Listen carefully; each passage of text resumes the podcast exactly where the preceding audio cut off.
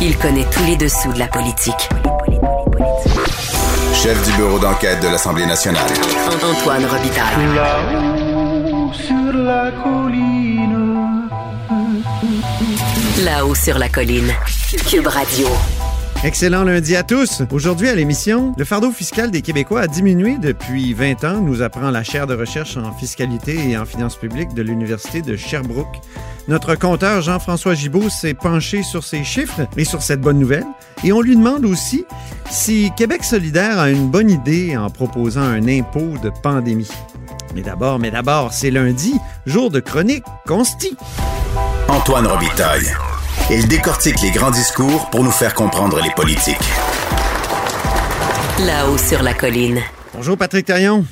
Bonjour Antoine. Notre chroniqueur constitutionnel et accessoirement professeur de droit à l'Université Laval. Donc, le gouvernement Trudeau, euh, Trudeau-Fils, fait évoluer la position traditionnelle d'Ottawa face aux langues officielles. Le français aurait besoin d'aide un peu plus que l'anglais sur ce continent. Mais comment exactement tout le monde se pose la question? Moi, j'ai posé la question à plusieurs reprises à Mélanie Joly. Il semble que ce soit pas encore fixé, les manières dont on veut aider le français. Or, le Bloc québécois, lui, propose plusieurs manières depuis longtemps. Et je dirais que les autres partis sont d'accord en partie euh, avec euh, certaines de ces options. Là, le Bloc veut exiger une connaissance suffisante suffisante par, pardon, du français pour les candidats à la citoyenneté canadienne au Québec. Qu'est-ce que ça implique constitutionnellement, Patrick? Bien, euh, il y a eu la première fois que le Bloc avait amené un projet de loi de ce type, euh, un blocage dans le processus parlementaire fédéral et on avait prétexté que c'était pour des raisons de conformité à la Constitution qu'il ne fallait pas en débattre. Ouais. Évidemment, cette fois-ci, dans un Parlement minoritaire, ben, la configuration des forces politiques étant différente, euh, le prétexte n'a pas pu n'a pas pu avoir le, le même effet. Mais la question est quand même intéressante parce que l'idée, elle a quelque chose de politiquement transgressif par Oui. rapport à ce qu'on est habitué en termes de politique euh, linguistique à Ottawa. Mais en même temps, sur le plan euh, juridique, ça me semble assez difficile de prétendre que imposer un test de connaissances linguistiques créerait une discrimination déraisonnable, injustifiée. D'abord parce que Mhm. la loi fédérale en exige déjà un test linguistique. C'est ça. Personne ne peut obtenir la citoyenneté au Canada sans avoir la connaissance de l'anglais ou du français. Puis la, la Donc, proposition du Bloc, c'est de dire sur le territoire québécois, là, on va favoriser le français. C'est ça, il s'agit de territorialiser une forme une forme d'asymétrie là mais sur le territoire du Québec pour en fait faire quoi? Ben, de facto reconnaître que de facto dans le reste du pays, c'est dans la vaste majorité des cas la connaissance suffisante de l'anglais qui devient de facto la norme. Évidemment le le, le, le- le détenteur d'une résidence permanente a le choix, mais en pratique, c'est souvent euh, en anglais qu'il va euh, passer l'épreuve. Mhm. Donc, de, de, de adapter la norme à la situation du Québec, c'est admettre que au Canada, selon euh, la province dans laquelle on se situe, ben, les exigences linguistiques peuvent s'adapter et, et les droits linguistiques en général, c'est déjà juste ça, là, des, des adaptations euh, partout, euh, notamment par exemple la, la norme là, euh, de- qui confirme qu'on qu'on a droit à des services éducatifs là où le nombre le justifie. Oui. C'est pas la même règle qui s'applique partout au Canada. C'est là où le nombre le justifie. Il y a Euh, déjà, ça, une- des exigences liées au- à l'endroit où on se situe. Oui. Déjà avec la loi 101, euh, pour accéder à un ordre professionnel, il faut passer les examens en français. Puis ça, ça a été euh, contesté devant les tribunaux, puis ça a passé le test, du moins pour euh, certains ordres professionnels où ça a été contesté, ça a été confirmé. Mhm. On regarde les droits linguistiques. Souvent, ils concernent, par exemple, l'usage de l'anglais dans les institutions au Québec ou au fédéral. Mais ça empêche pas le nouveau, le futur citoyen ca- canadien d'utiliser l'anglais devant les tribunaux au Québec ou devant devant euh, le Parlement, peu importe. C'est seulement que on lui impose un test de connaissance euh, euh, linguistique. Le droit à l'instruction euh, dans la langue euh, de son choix, dans la langue officielle de son choix, ben il n'existe déjà pas ce droit pour les nouveaux arrivants. La loi 101, elle, elle, elle maintient les droits pour la communauté anglo-québécoise. La charte canadienne canadienne impose que cette clause Québec devienne une clause Canada. Mhm. Mais le nouvel arrivant, l'enfant de la loi 101, lui, il, il est obligé de- de- d'aller à l'école français. Donc, c'est même cohérent avec cette politique-là. Et ultimement, on peut dire, ah oui, mais on a droit à des services du fédéral dans, dans la langue de notre choix. Mais rien n'empêche de présenter sa demande de citoyenneté dans la langue de son choix, d'obtenir les renseignements dans la langue de son choix, de communiquer avec les autorités responsables dans la langue de son choix. C'est juste qu'à la fin, il y, a, il y a un test de connaissance et, et lui... Il peut même prêter serment dans la langue de son choix, comme, comme je le lis dans tes notes. Oui. Mais ça serait l'idée de, de ne pas se soustraire à l'exigence d'un examen où là, ça ne serait plus euh, dans la langue euh, du choix de la personne, du moins lorsqu'elle est euh, au, au- au Québec. Et c'est, c'est, ça s'inscrit dans une logique dans la jurisprudence qu'on appelle d'égalité réelle. hein. Oui. que pour assurer l'égalité, ben, des fois, il faut accorder, il faut des adaptations. Ou peut-être même des accommodements. Euh, si je si je suis en fauteuil roulant puis euh, je veux pouvoir euh, de façon égalitaire accéder, je sais pas moi, au pavillon de l'Université Laval, ben ça me prend une rampe d'accès. Parce que je suis dans une situation qui nécessite ça. Mais là, c'est de reproduire cette logique d'égalité réelle, mais par rapport à- aux deux langues Donc, le, le français a besoin de rampe d'accès. Oui, et c'est déjà c'est déjà admis dans la jurisprudence que les droits linguistiques sont pas un, un plafond, c'est un plancher. Euh, la Cour suprême a déjà qualifié la loi 101 de, de loi de renforcement positif. Mhm. Donc cette idée que euh, on peut faire plus euh, que, que ce qui est exactement strictement prévu dans la Constitution pour les langues, ben oui, tout à fait. C'est des lois complémentaires peuvent ajouter euh, des protections Mhm. ultimement, il faut aussi regarder, admettons qu'il y aurait euh, une inégalité. Donc, on dirait, euh, imposer un test linguistique en français ou en anglais, c'est pas de la discrimination, mais d'imposer en français, ça, ça le deviendrait soudainement. Ouais. Admettons qu'on arriverait à ce, ce raisonnement-là. Ben, comme pour toutes les questions de droits et libertés, ensuite, il faudrait se demander si c'est pas justifié. Il faudrait regarder c'est quoi l'objectif qui est poursuivi, c'est quoi les moyens qui sont développés et dé- déployés. Puis là, c'est c'est assez évident que euh, l'objectif de renforcement, de protection de la langue française, c'est un objectif qui a déjà été confirmé par les tribunaux. Puis là, sur le choix des moyens, c'est toujours un peu les mêmes questions. Est-ce que c'est un faux prétexte ou ça, ça sert la, la finalité? Ça me semble assez évident. La question la plus difficile à laquelle il faut répondre habituellement, c'est si c'est pas cette solution, c'est quoi les alternatives? C'est quoi les autres choix? Mhm. Et là, très rapidement, en matière linguistique, on va être obligé de dire, ben, si on veut assurer des transferts linguistiques des nouveaux arrivants vers le français, les autres solutions sont probablement encore plus restrictives. Mhm. Et il faut aussi évaluer c'est quoi les conséquences pour l'individu qui se voit imposer cette exigence-là. Et là, c'est paradoxal, mais plus le statut de résident permanent est généreux, plus les conséquences associées à une exigence de test linguistique sont faibles. Et donc, comme les résidents permanents, ils ont la plupart des droits euh, prévus euh, pour les citoyens canadiens, les exceptions sont relativement rares, mais le fait de leur exiger cette connaissance du français au moment de la citoyenneté, ça leur cause un préjudice très, très, très limité.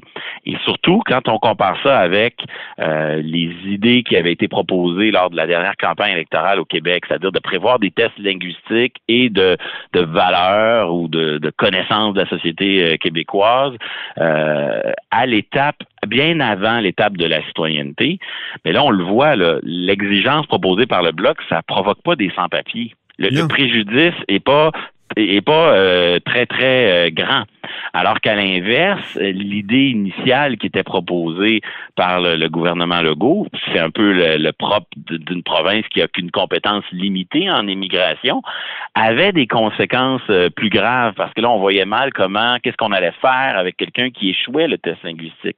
Alors cette différence, le fait que le, test linguistique arriverait au bon moment, au moment de la citoyenneté où la personne a déjà le statut de résident permanent, euh, un examen que la personne peut refaire autant de fois que que- qu'elle le souhaite, ça devient difficile dans ces circonstances-là de- d'identifier même un, un préjudice là, significatif Mhm. hein, par rapport à ça.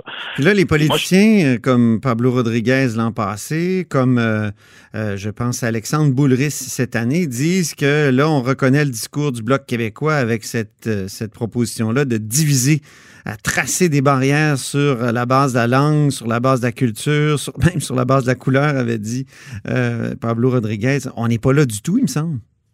Ben, on voit pas où elle est, elle, est l'atteinte aux chartes des droits en, ce qui concerne cette idée-là. Il y a déjà une connaissance linguistique. C'est la simple reconnaissance de ce qui existe déjà de facto dans le reste du Canada. Mhm. C'est que dans cette relation de vous avez le choix entre deux langues, ben, dans le reste du Canada, ce, choix est de facto, au fond, une imposition de l'anglais pour le test de connaissances linguistiques. Voilà. Alors, est-ce que est-ce qu'au Québec, il n'y a pas lieu, si on veut, au fond, préserver l'idée qu'au Canada, il y a plusieurs composantes, il y a plusieurs États membres, puis un de ceux-là, il a vocation à fonctionner en français dans le respect ben des droits de la minorité historique.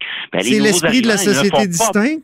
Hein? C'est l'esprit de, la, de, la société distincte ou de la nation de Stephen Harper ou du fédéralisme les nouveaux arrivants ne font, ne font pas partie de la communauté historique euh, anglo-québécoise. Donc, c'est pas c'est pas porter atteinte à la minorité anglo-historique de, d'exiger des nouveaux arrivants un tel test.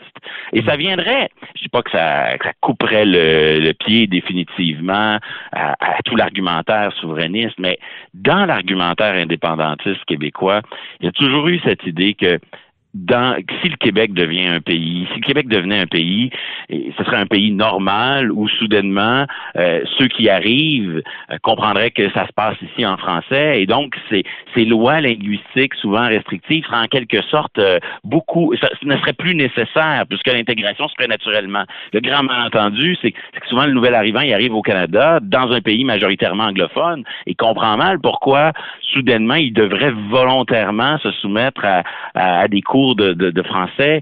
Et, donc, si dès l'obtention de la citoyenneté, il y a un message fort qui est envoyé, ben là, c'est tout le c'est tout le message qu'on envoie aux nouveaux arrivants quant au fait que oui, le Canada est un pays euh, majoritairement anglophone, oui, le Canada a pratique certaines zones de bilinguisme, et à l'intérieur de cet État-là, il y a un État membre qui, lui, fonctionne en français sous réserve du respect des droits de sa minorité historique. Il me semble que c'est plein de bon sens.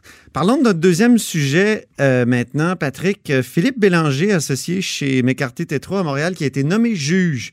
Il y a eu quand même des, euh, des échos, euh, ça a fait quand même des vagues.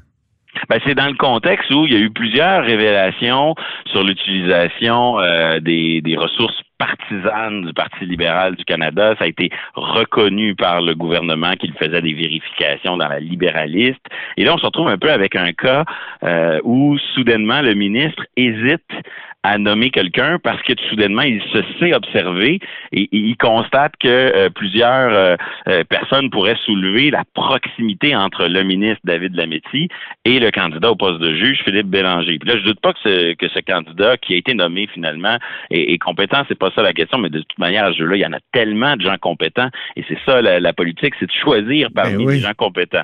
Monsieur Bélanger habite la circonscription de Mont-Royal, qui n'est pas celle de David Lametti, mais il a fait trois dons dans la circonscription de La Salle et Mar-Verdun, qui est celle de David Lametti, 2014-2015. On parle de montants de, des dons autour de 1400 par année, 1500 certaines années.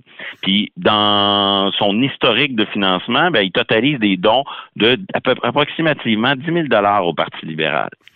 Euh, en plus de ça, euh, Philippe Bélanger et David Lemetti se seraient fréquentés personnellement, ben, je veux dire comme amicalement, à l'époque où ils étaient tous les deux euh, stagiaires à la Cour suprême. Et donc, on, a une, amitié de longue date. On a du financement. On a un financement même ciblé vers la circonscription du ministre de la Justice, alors que l'avocat en question, maintenant devenu juge, n'y habite pas. Et, et dans ces circonstances-là, ben, ça devenait difficile pour le, le, Parti libéral et le gouvernement libéral de procéder à cette nomination-là. Alors, qu'est-ce qu'on a fait? On a instrumentalisé le commissaire à l'éthique, dont on parlait la semaine dernière. Donc, on s'est tourné vers Mario Dion, commissaire à l'éthique, puis on lui dit, euh, est-ce que le ministre de la Justice est en conflit d'intérêts? là, évidemment, le ministre de la Justice, lui, il, n'est pas lié, euh, point de vue familial, avec euh, le candidat. Cette nomination-là ne l'enrichit pas personnellement. Il n'y a rien d'illégal à donner de l'argent à un parti politique. Et là, le, commissaire à l'éthique a rendu une décision pour dire, effectivement, euh, c'est la définition du conflit d'intérêt, il n'y en a pas. Euh, et, comme ça, et au fond, il, involontairement, M. Dion se trouve à devenir la, caution morale ou éthique d'une domination qui, qu'on le veuille ou non, si on définit l'éthique comme étant comment c'est perçu une- par la population? Non pas est-ce qu'il y a une faute, mais comment c'est perçu tous ces ingrédients-là? Ben oui, il y a un problème éthique. Oui. Une longue amitié, euh, des dons, une relation continue. Je dis pas que le candidat ne méritait pas, mais je dis que la perception entourant la nomination est quand même euh, peut, peut soulever un doute. Je suis pas sûr que ça passerait le test Bastarache de- du nom Non, de la commission? Voir, Euh, voir, et puis on, on entend déjà ceux qui veulent une cour plus représentative avec plus de minorités dénoncer cette, cette candidature en disant voilà un autre un autre homme blanc. On entend l'ouest du pays dire ben voilà encore un libéral euh, idéologiquement situé dans le parti. Puis on entendra au Québec des voix pour dire ben encore une nomination sans consultation des provinces. Donc les, trois aussi, axes euh, de Patrick, critique restent. Oui, j'ajouterais encore euh, que si on dit que la Cour doit être plus représentative, euh, il faut remarquer qu'il n'y a pas de nationalistes québécois, même des nationalistes, je dirais, fédéralistes à la Benoît Pelletier, qui sont nommés à la, magistrature. C'est toujours le même type. Et, ça, ça contrevient à, la notion de diversité parce que il y a quoi 35% de souverainistes, puis il y a quoi 60, entre 75 et 85% de nationalistes québécois? Tous ces gens-là sont pas représentés vraiment euh, dans la Et magistrature. Il y a une profonde politisation de la magistrature, euh, Cour supérieure, Cour d'appel, Cour fédérale, mais euh, il y a eu tellement d'années de nomination par le Parti libéral du Canada que finalement, euh, ça se traduit pas dans- par une guerre idéologique comme on voit aux États-Unis. C'est-à-dire que finalement, on a un bassin de juges qui sont certainement très compétents, mais qui ont- sont tellement nombreux à avoir été nommés euh, sous les libéraux qu'ils se rendent pas trop compte de l'absence de diversité puis de sensibilité idéologique euh, associée à, à leur, à leur groupe, au fond, si je peux dire. Très bien. Ben merci infiniment, Patrick, pour cette chronique encore très éclairante. Puis euh, on se reprend la semaine prochaine. Avec plaisir. Patrick Taillon est notre chroniqueur constitutionnel et accessoirement euh, professeur de droit à l'Université Laval. Vous êtes à l'écoute de là-haut sur la colline?